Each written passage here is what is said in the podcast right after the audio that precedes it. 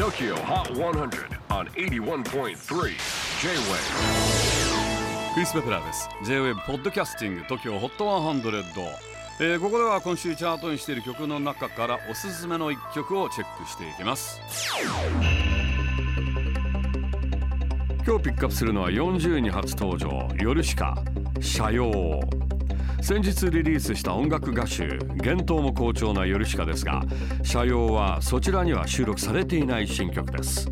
人気コミックでテレビアニメとしても人気の作品僕の心のヤバいやつのオープニング主題歌でもあります。チェキホー40位初登場夜しか社用。J-WAVE PODCASTING TOKYO HOT 100